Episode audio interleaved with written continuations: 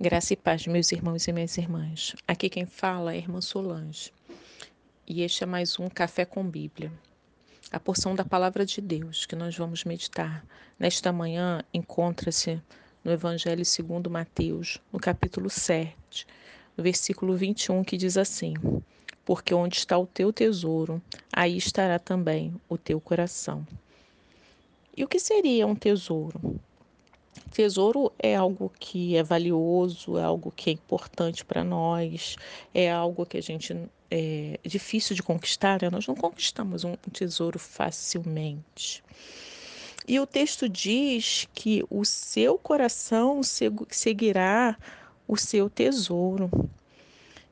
E o nosso coração, ele segue aquilo que ocupa a, a nossa imaginação, aquilo que ocupa a nossa criatividade, nossa inteligência, aquilo que ocupa o nosso tempo, aquilo que ocupa os nossos anseios. Então, é, se o nosso tesouro estiver nas coisas terrenas, nós limitaremos a uma vida medíocre, longe da plenitude de Deus, porque nos versículos anteriores, Jesus nos adverte falando que não acumuleis para vós, a vós outros tesouros sobre a terra, onde a traça e a ferrugem corrói, e onde os ladrões escavam e roubam. Mas ajuntai para vós outros tesouros no céu, onde a traça nem a ferrugem corrói, e onde os ladrões não escavam nem roubam. E, e onde é, nós temos investido o nosso tempo, a nossa inteligência, o que te faz perder o sono, o que te, te deixa.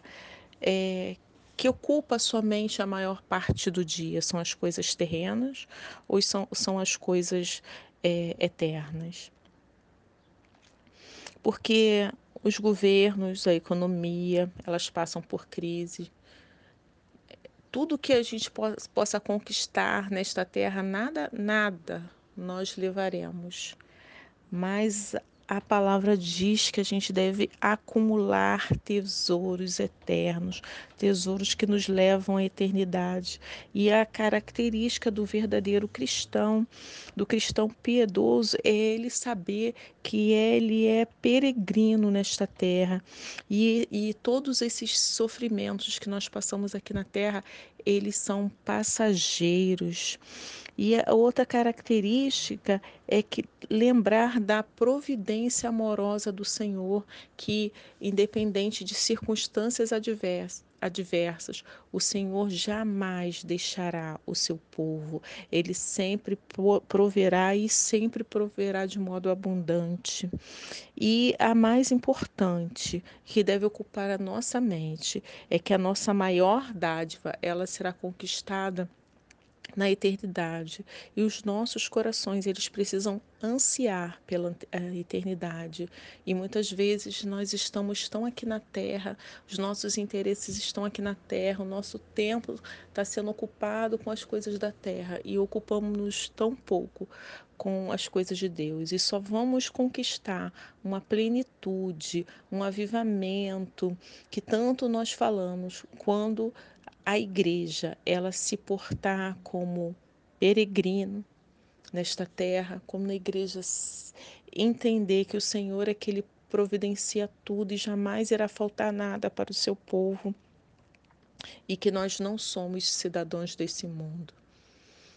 Que o Senhor gere em nós, gere nos nossos corações esse anseio por uma vida eterna, pelas coisas eternas e uma, e uma convicção de que tudo isso aqui é, é passageiro. Oremos. Deus bendito e santo.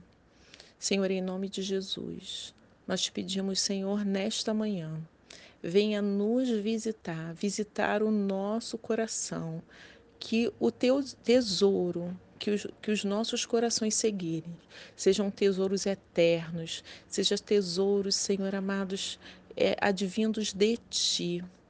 Que a nossa alegria esteja em ti, que o nosso contentamento esteja em ti, que a, a certeza de uma vida eterna seja, Senhor, constante em nossos corações, a certeza de que um dia todas as coisas passarão e que viveremos uma eternidade contigo.